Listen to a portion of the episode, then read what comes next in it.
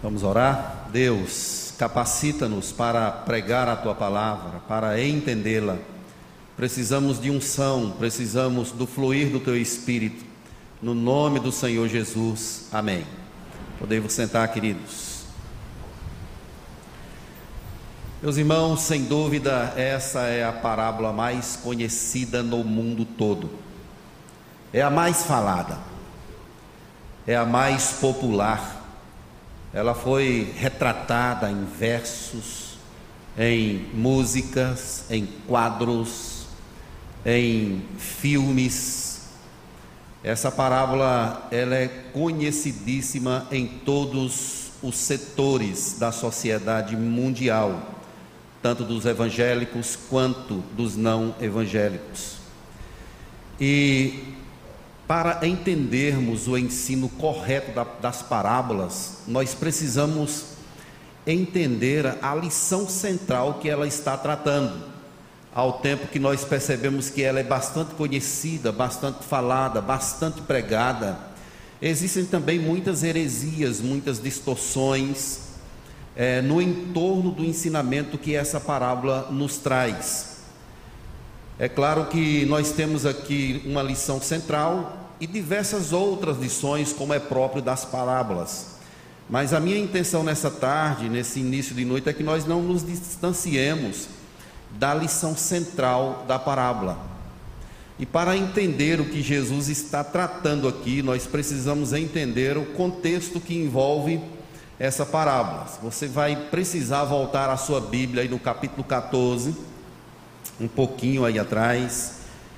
Jesus ele chega na casa de um homem, é um fariseu, diz o primeiro verso aí do verso do capítulo 14. Jesus vai para uma refeição e é colocado um doente na frente de Jesus, um homem hidrópico. Ele tem um problema de saúde. E era um sábado, segundo a lei não se podia curar no sábado. Mas Jesus, ele, vamos dizer assim, ele quebra esse protocolo e efetua a cura dessa pessoa.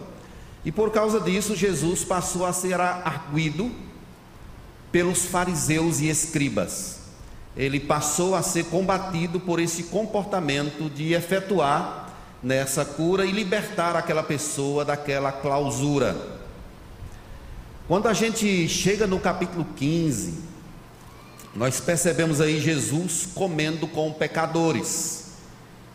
Aí o primeiro verso diz assim: aproximaram, aproximavam-se de Jesus todos os publicanos e pecadores para o ouvir. Verso 2: E murmuravam os fariseus e os escribas, dizendo: Esse recebe pecadores e come com eles. Então, aqui está o foco dessas três parábolas que Jesus vai contar na sequência a parábola do pastor que vai buscar a ovelha, da dracma perdida e a parábola do filho pródigo. Jesus vai trazer ensinamentos preciosos aqui decorrente dessa premissa. Alguém que está perdido e que será achado. Alguém que é pecador, que de repente é trazido à presença de Deus. Essa é uma longa tratativa de Jesus. Ele vai começar aqui no capítulo 14 e vai até o capítulo 19, falando de um único assunto. Capítulo 19, verso 10, lá quando ele fala com Zaqueu, ele diz assim: Porque o filho do homem veio buscar e salvar o que se havia perdido. Então, meus irmãos, eu tematizei aqui o nosso sermão, é, chamando de recomeço para os perdidos. Então nós vamos tratar aí dessa temática. Tem um livro de John MacArthur, inclusive um livro grande com mais de 400 páginas sobre esse texto. Nesse livro, John MacArthur fala o seguinte, uma frase: "A parábola do filho pródigo não é uma mensagem calorosa e bonitinha, feita para nos sentirmos bem, mas uma poderosa chamada a despertar com um aviso muito importante. John MacArthur ele trabalha esse pensamento por conta da forma como a parábola é encerrada. O filho mais velho resolve não entrar na festa para a qual ele foi convidado, que era a festa da chegada do irmão, e a parábola se encerra. Então, nesse sentido, ele vai dizer que isso é um, uma grande alerta para nós estarmos atentos àquilo que nos está sendo mostrado aqui. Então, meus irmãos, tendo em vista esse contexto mais amplo, tendo entendido o assunto central dessa parábola, nós havemos de perceber aqui que essas pessoas a quem a parábola está se referindo, elas são exatamente os publicanos e escribas, representados aí no filho mais velho, e os pecadores, mulheres, meretrizes e outros distintos destituídos da sociedade, retratado aí no filho mais moço. Então é esse o público que Jesus está se referindo. Vejam que a parábola, ela não é algo real que aconteceu de fato. A parábola é uma comparação. É como se Jesus dissesse: "Olha, isso é isso aqui. Ele, então ele está comparando uma cena, contando uma história, para tipificar uma realidade que está acontecendo no reino de Deus. Então vejam só esse pensamento. O filho mais novo são esses pecadores que ele está se alimentando aí, dito no verso 15. E esse outro grupo são os fariseus, representados no filho mais velho, os religiosos da época do Senhor Jesus. Então vamos ao texto para a gente entendê-lo melhor. O texto começa dizendo que ele tinha dois filhos. É isso que está no verso 11. Continuou: certo homem tinha dois filhos. E aqui vai começar uma narrativa de vários ensinamentos para o meu e para o seu coração. O filho mais novo, ele chega para o pai e quer a herança, ou parte da herança que ele tem direito. Só que pedir a herança com o pai vivo era a mesma coisa de desejar a morte do pai. Não podia, culturalmente, não poderia dar a herança o pai estando vivo, que era como se ele dissesse assim que queria que o pai morresse. E talvez nós pensássemos que o pai poderia dar um sermão nesse rapaz. Além dele ser o filho mais moço, não tinha direito à herança na totalidade, porque na cultura a herança pertenceria a maior parte ao filho mais velho. Ele é ousado, ele está querendo liberdade, ele quer usufruir da vida à sua própria maneira. E é exatamente isso que ele intenta, querendo que o pai morra, quer a herança, e talvez esperássemos que o pai desse assim uma resposta bem dura a ele, mas somos surpreendidos no verso 12 quando diz que e ele lhes repartiu os haveres. Então vejam que esse pai está tratando com alguém que não tem direito à herança, mas mesmo assim ele divide essa herança e dá a esse rapaz. E aí ele vai para uma vida dissoluta. O verso de número 13 diz que ele partiu para uma terra distante e lá dissipou todos os seus bens, vivendo dissolutamente. Essa palavra viver dissolutamente é a palavra que significa que ele não tinha limites naquilo que fazia. Todo tipo de torpeza, de devassidão estava sendo cometido por esse jovem. Esse moço, após consumir tudo, veio fome àquela terra e ele começou a passar necessidade foi desprezado, abandonado, deixado de lado por seus amigos, como nós conhecemos aqui a narrativa do texto, e ele, passando muita necessidade, declara aí no verso 16, que desejava ele fartar-se das alfarrobas que os porcos comiam. Vejam aqui, meus irmãos, essas alfarrobas, é, a palavra poderia ser traduzida aqui também por vagem era uma espécie de vagem com a casca dura, quase igual couro. Então os porcos comiam, abriam essas vagens, tiravam as sementes de dentro e se alimentavam dela. E esse jovem está desejando de comer essa comida que é dada. Ele chegou ao fundo do poço, porque ele vem de uma região judaica e no judaísmo é o porco é considerado como um animal impuro. Os judeus eles não criam porcos por conta das leis do Antigo Testamento, que proibia de fato.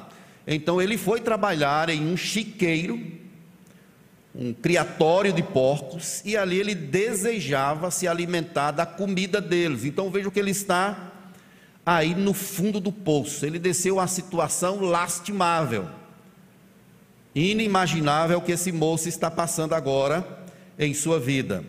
Mas no verso 17 nós temos uma boa notícia, que ele caiu em si. E é interessante essa palavra cair em si, porque significa que ele estava em um estado irracional. Ele estava em um estado de irracionalidade. Era como um animal, literalmente. Isso é o que o pecado faz com o ser humano. O deixou em um estado irracional e ele caiu em si. Ele estava cego coração fechado, distante de Deus, distante do seu pai, distante de tudo. E então ele bola um plano. Diz assim: vou voltar para a casa do meu pai. Vou voltar para lá. E chegar lá, vou dizer a ele o seguinte: Pai, eu pequei contra ti, pequei contra os céus, não sou digno de ser chamado mais de teu filho, trata-me como um dos teus trabalhadores. Então ele resolve, ele faz esse plano de retorno para a casa do seu pai. E ele então toma a iniciativa e vai mesmo. E quando ele vem se aproximando, o pai o vê. E o pai corre em direção ao filho. E no verso 22, o filho começa a colocar o seu plano de comunicação com o pai é, a dizer aquilo que ele queria dizer, aquilo que ele havia planejado. Mas o texto diz que ele nem terminou de dizer, o pai interveio, o pai entrou na frente e disse assim: Olha, tragam a melhor roupa, ponham um anel no dedo e vamos fazer uma festa. Então o jovem vem com um discurso para falar ao pai, e ele é como se, olha, deixa isso quieto, traga uma roupa boa. Aquela roupa, a melhor roupa era a roupa do próprio pai. Era a roupa do pai. O anel no dedo significa restauração à posição de filho. Veja o que o pai está dizendo. O pai não chegou assim e fez aquele sermão. Eu falei a você que você ia quebrar a cara. Não é o que a gente ia fazer? Eu mesmo ia fazer isso, se fosse comigo. Eu falei a você, aconselhei dizendo que não ia dar certo, mas você foi, e agora? O pai, ao invés de fazer isso, o pai faz diferente.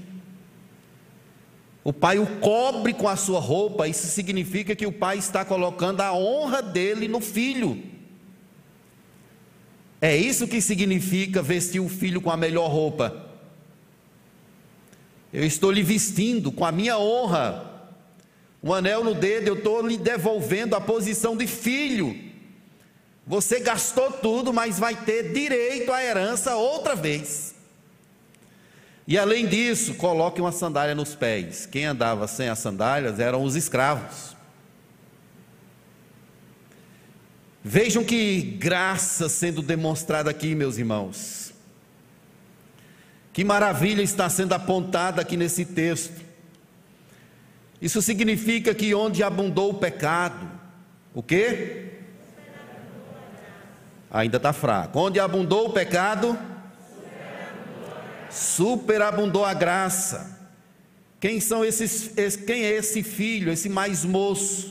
São os pecadores com quem Jesus estava se alimentando, aquelas pessoas proscritas da sociedade, gente que não era digno da presença de Cristo.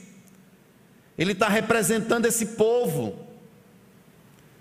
Jesus cobre com a roupa dele, com o anel no dedo, com a sandália nos pés dando honra, dando um lugar em sua casa, em seu reino. É assim que Jesus demonstra a sua graça, meus irmãos. Esse é o retrato de nós todos. Essa é a minha história. É a sua história. Você era esse filho mais moço. Você quis viver da sua própria maneira, procurar liberdade do seu próprio jeito. Foi para um lugar distante, se alimentava de comidas estragadas, e de repente Deus te traz, cobre você com a roupa, te dando honra, te chama de filho, e acima de tudo, celebra uma festa. Vamos fazer uma festa porque esse meu filho estava perdido e foi encontrado, foi achado. Que Deus maravilhoso, que graça é essa? Ainda que passássemos aqui a noite toda falando sobre isso, não dissecaríamos esse assunto. Deus nos aceitou em Sua presença, nós matamos o seu filho, mas Ele entregou a sua honra, nos vestiu com a sua honra, por amor a nós. Daí faz sentido as palavras de João, capítulo 3, verso 16: Deus amou o mundo de tal maneira que deu seu Filho unigênito, para que todo aquele que nele crê não pereça, mas tenha a vida eterna. Que amor é esse? Quem é que explica esse amor? É o amor de Deus que excede todo entendimento. Alguém que fere, mas eu aceito. Alguém me machuca, mas eu abraço. Alguém estraga com tudo, mas eu devolvo de novo. É o recomeço para os perdidos. Mas nós temos aqui, meus irmãos, essa percepção graciosa mas do outro lado, temos aqui uma realidade aterrorizante, que é o outro filho. Ele era um filho bom, trabalhador, merecedor.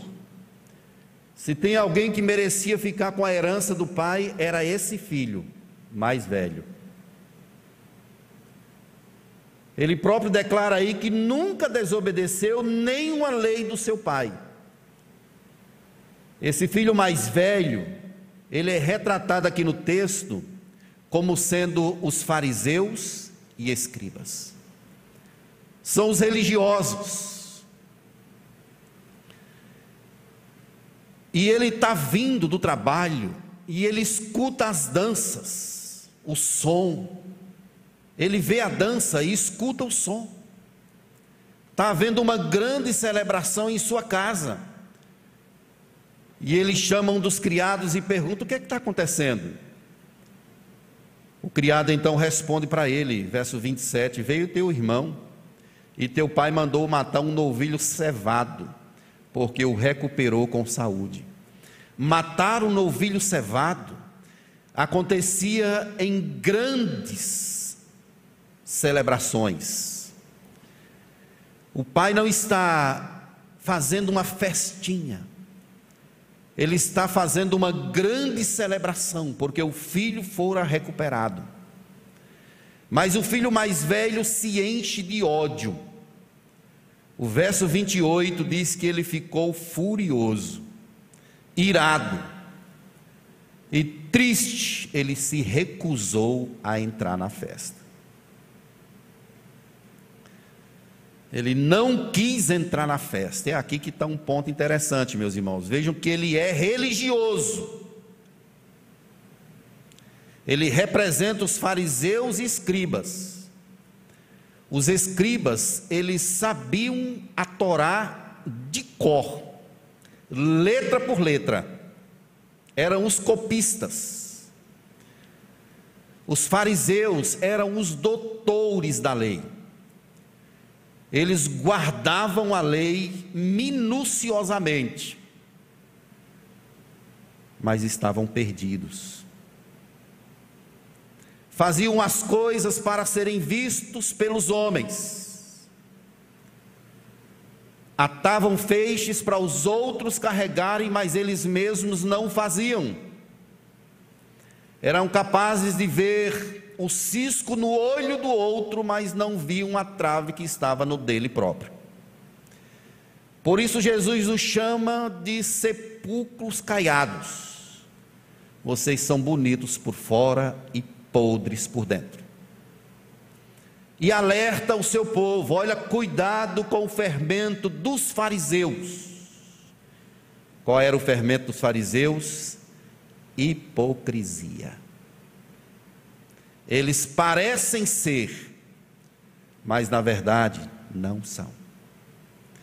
Eles estão representados aqui na pessoa desse filho mais velho que é chamado a entrar em casa. Agora vejam o comportamento do pai. Verso 28. O pai saindo procurava o quê? Reconciliá-lo ou conciliá-lo. Da mesma forma como o pai foi ao encontro daquele pecador que fora procurar liberdade à sua própria maneira, o pai agora vai ao encontro do outro que se recusava a entrar na festa. É como se o pai chegasse para ele, meu filho, vamos parar com isso. É uma festa, teu irmão. É teu irmão. Você também é convidado. Chega para cá. Vamos celebrar. O problema é que o filho mais velho achava que a bondade do Pai poderia ser conquistada por mérito. É isso que ele declara aí no verso 29. Há tantos anos te sirvo, sem jamais transgredir uma ordem tua. Ele achou que a bondade do Pai era demonstrada a ele por mérito que ele havia conquistado. Agora pense nos fariseus e escribas guardando a lei de Deus. Eles achavam que a bondade de Deus para com eles, com a religião deles, era uma conquista. Eles pagaram para ter a bondade de Deus, é como se eles tivessem direito. E a salvação não é meritória, ela não é por mérito não é pela quantidade de vezes que você vai à igreja, não é pela quantidade de dízimo que você entrega, nem de oferta. Não é. Não há nada que você possa fazer para merecer a salvação. A salvação é um ato gracioso que provém de Deus, gratuitamente. Pela graça sois salvos, mediante a fé e isso não vem de vós, é dom de Deus. Você sabia que tem religião que prega muito, inclusive manda os seus fiéis fazer boas obras, evangelizar, porque quanto mais eles fazem, mais eles vão pavimentando a estrada, adquirindo o direito de ser. E as pessoas vão nessa direção e se perdem. Estão perdidas completamente. Ele diz ao pai que guardou toda a ordem, toda a lei do pai, sem desrespeitar. E o pai não tinha dado nenhum cabrito ainda para ele se alimentar com os amigos, para ele fazer uma festa com os amigos. E o pai se vira para ele no verso 31 e diz: Meu filho, Tu estás sempre comigo. Tudo que é meu é teu também. Tudo aqui é nosso. Você não percebeu as riquezas desse lugar que pertencem a você. Meus queridos, Deus está tratando aqui sobre a salvação. Está mostrando como é que acontece a salvação. Ele também é convidado para entrar na festa. Tim Keller escreveu um livro chamado O Deus Pródigo, inclusive um excelente livro sobre esse assunto, sobre essa parábola. E nesse livro ele diz uma frase seguinte: é uma mensagem surpreendente. A obediência zelosa à lei de Deus pode servir como um meio de rebeldia contra Deus. Tim Keller trabalha na perspectiva da motivação. Por que, que eu faço o que eu faço? Às vezes, obedecer a Deus não é algo propriamente para Deus. Pode ser que seja algo que nós fazemos para merecer o favor de Deus. E quando a gente tenta barganhar com Deus, o negócio não dá certo, não. Quando a gente tenta comprar as coisas para com Deus, não dá certo. A melhor maneira de estarmos na presença de Deus, meus irmãos, é desnudos de todas as nossas pretensões. Deus, estou eu aqui sem nada para te dar e para te ofertar. Porque nós precisamos desse fluir de Deus, dessa graça de Deus que cria uma ponte através de Cristo, para enfim nós sermos aceitos em Sua presença. A própria posição de querer cumprir as regras pode ser um estado de rebeldia contra Deus. Se você estiver fazendo para parecer, queridos, Deus vê o seu coração. Ele conhece a sua vida, Ele conhece a minha vida. Tem muita gente na igreja que está perdida, impregnou o sentimento da religiosidade, mas não percebeu a riqueza que existe na casa do Pai, que é a própria presença dEle. É isso que Jesus quis dizer aqui: meu filho, tu estás sempre comigo, tudo que é meu é teu, é a presença dele que está ali, e as pessoas não conseguem usufruir, porque estão tentando comprar isso por mérito, por direito, e não se apossar disso por graça. O filho mais velho está completamente perdido, tanto quanto o filho mais novo, que gastou a parte da herança. Tanto pecador quanto religioso, se não encontrar o caminho de volta para casa, perecerá no fogo do inferno. É por isso que a Bíblia diz que são muitos os chamados, poucos os escolhidos. Tem pessoas que estão próximas, parecem estar próximas a Deus, mas podem estar completamente, alienados da presença de Deus, porque podem estar preocupados com os aspectos externos, com o parecer ser. Deus não está preocupado com o teu dinheiro, com a tua conta bancária, com o seu sobrenome. Deus quer saber como é que está o seu coração, se ele está compungido, se ele é um coração contrito.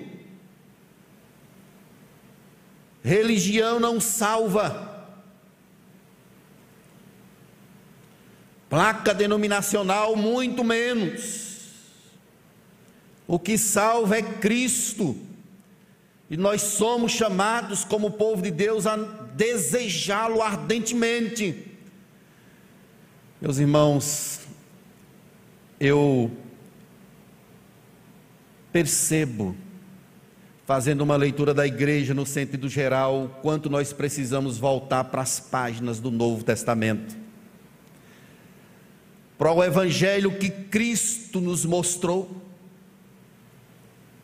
o Evangelho da abnegação, da renúncia, da mortificação do eu,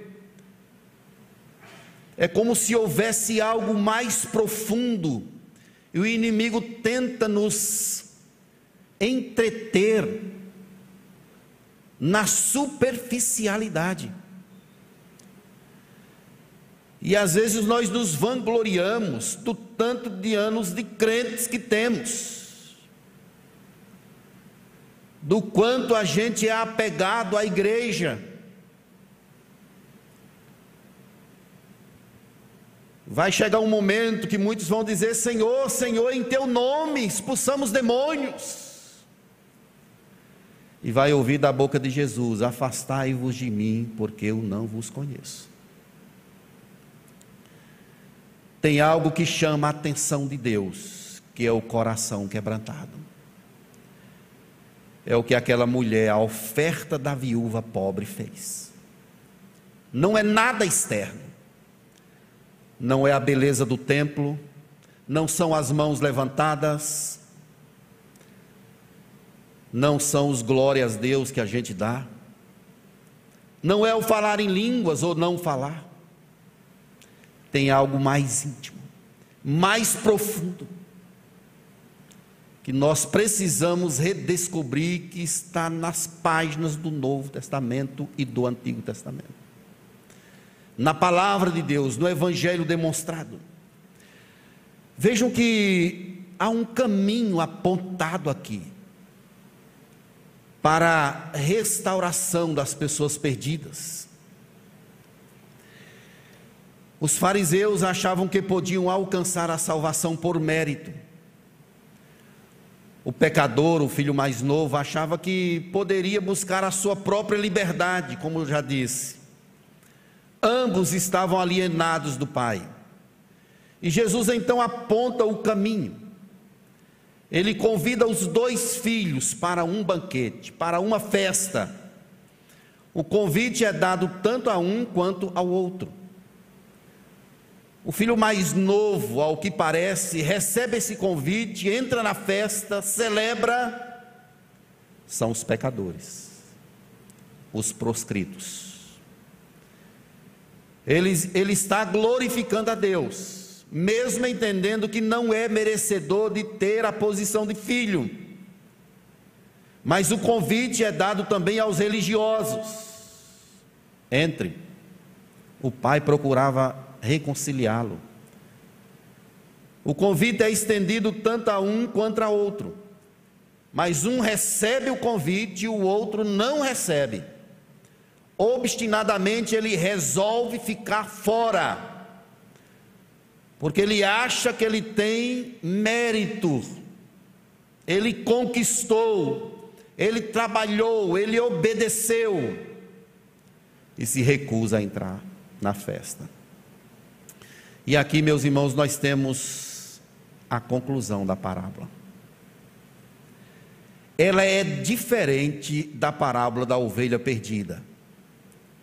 Porque na ovelha perdida, o pastor deixa as 99 no deserto e vai buscar uma, traz no colo, nos braços. E tem festa.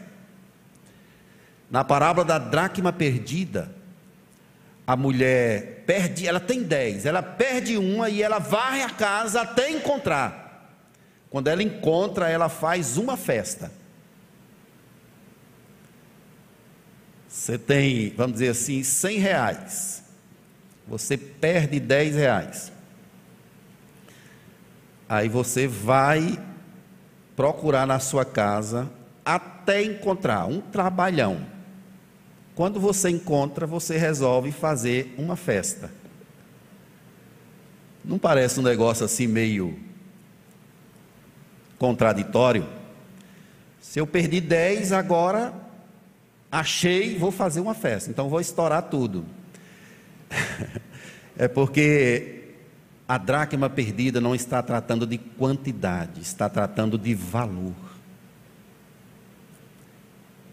é algo valoroso, que vale a pena se entregar a uma grande celebração por algo maravilhoso que ela encontrou.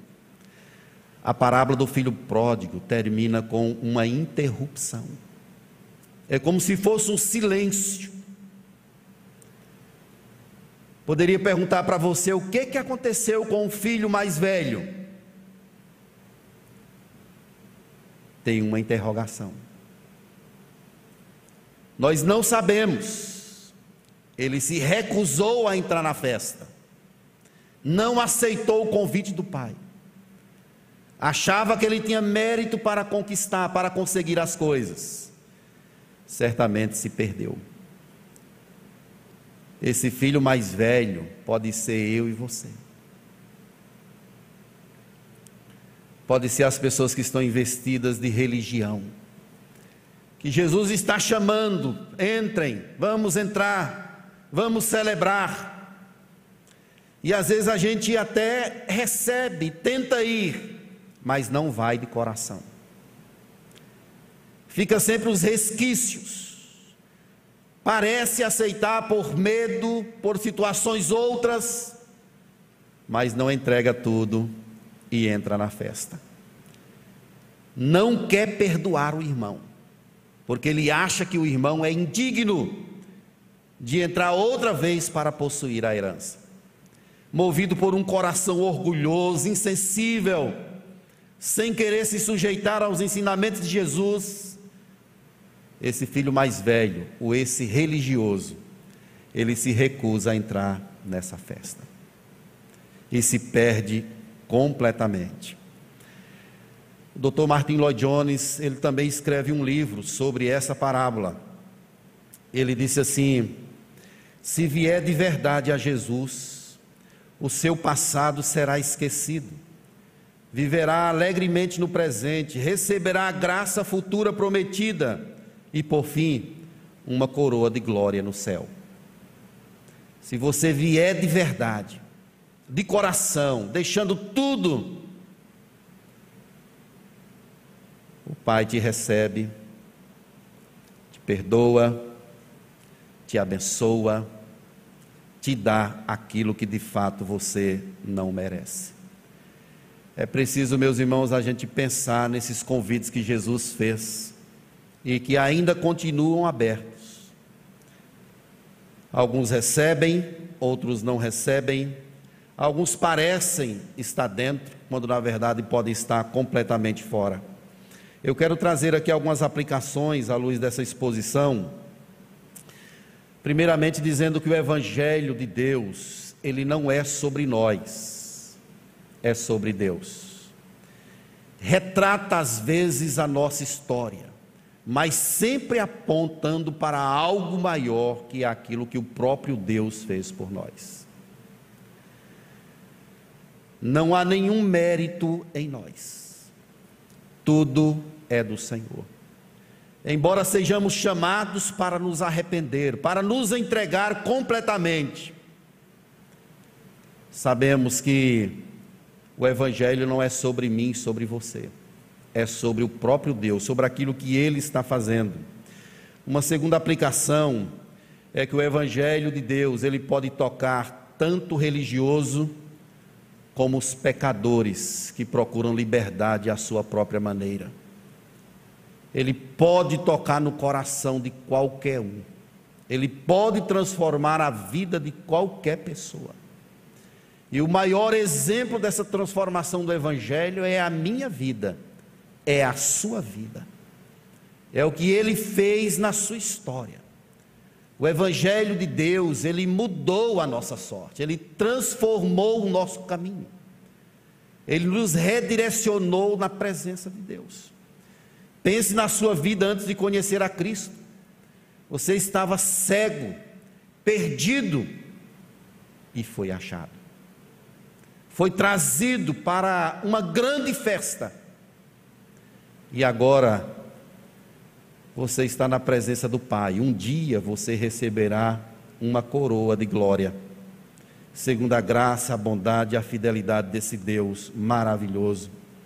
Meus irmãos, uma terceira aplicação é que Jesus está nos ensinando aqui sobre a possibilidade de um novo começo. Isso é que é o bom do Evangelho é que a gente tem a possibilidade de começar uma nova história. É o que aconteceu com esse filho mais novo, e o filho mais velho também é desafiado. Os pecadores são chamados, os religiosos também. Vamos recomeçar. Quem sabe você veio aqui à igreja hoje e está perdido, está vivendo uma vida de pecado. Ou você que me ouve pela internet, pode ser que você esteja desejando comer comida de porcos, ou quem sabe até comendo. Eu quero dizer a você, em nome de Jesus, que uma nova história pode começar para você hoje. Deus pode restaurar a nossa sorte, para que nós comecemos uma nova caminhada ao seu lado. Ou quem sabe você está na igreja, mas é um religioso. Você é convidado também. Não é o seu mérito, não é a sua conquista. É o de Deus, é o de Jesus, confie nele. Há possibilidade sempre de recomeços. Não importa a sua situação. Mas, pastor, eu fiz muita coisa feia. Quem sabe está vivendo no mundo das drogas, da prostituição. Quem sabe você está preso na pornografia. Quem sabe você está com um namoro promíscuo. Deus conhece a sua vida, mas hoje você pode começar uma nova história em nome de Jesus. Você pode começar de novo. Deus sempre nos dá essa oportunidade para a gente retomar o nosso caminho, refazer a nossa estrada, pela graça, pela bondade pela ação dele próprio. Não há situação que Deus não possa mudar. Nenhuma. Gente viciada no álcool pode ser transformado, gente que já mexeu com droga, o que mexe com droga pode ser mudado.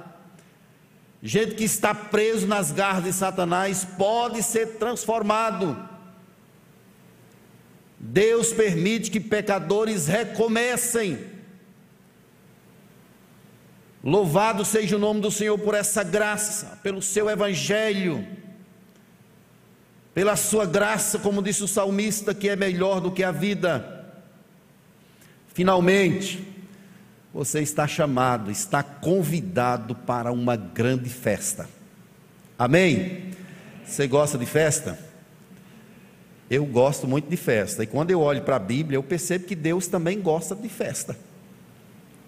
Não é uma bênção? Já percebeu o tanto de festa que Deus instituiu no Antigo Testamento?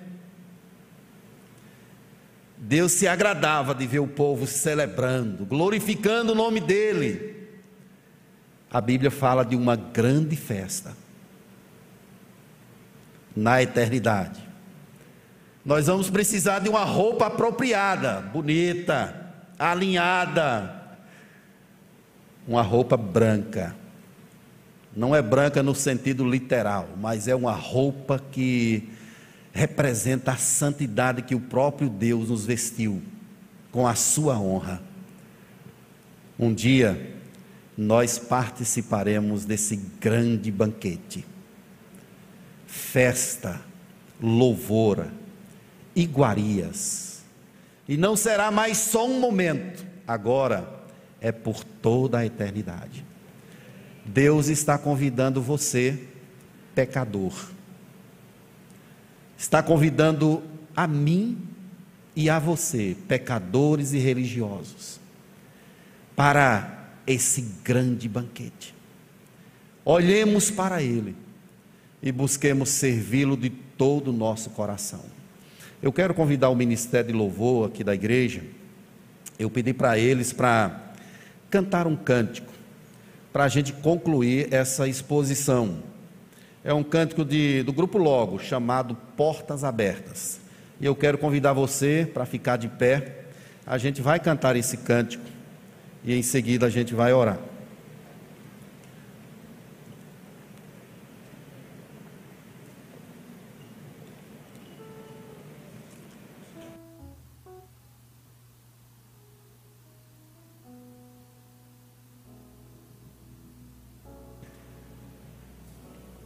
Se você conhece, você vai cantar.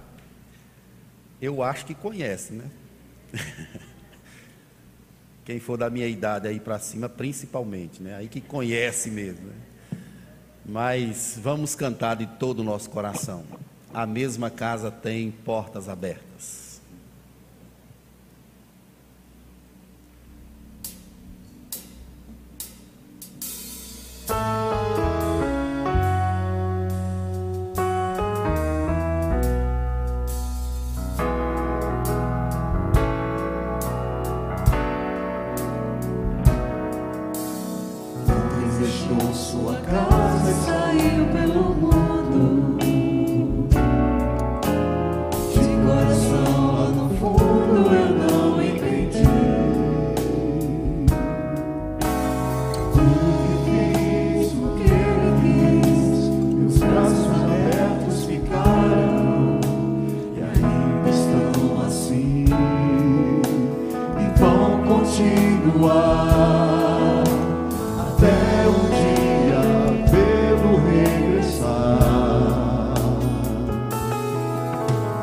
Posso pensar no que o mundo lhe tem preparado.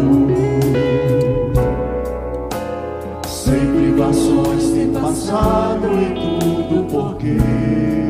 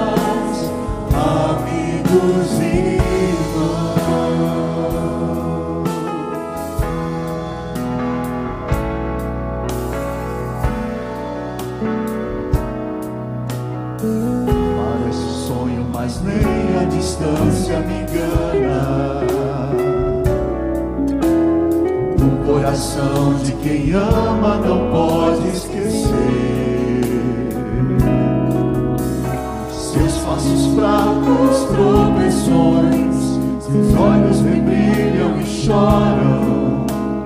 Pai, eu sei que errei, mas vim para acertar. Permita-me de novo aqui ficar. Mas só lamento que ontem.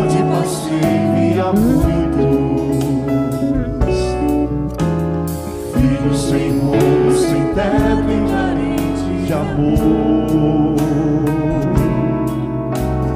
que o Senhor lhes dê a mão.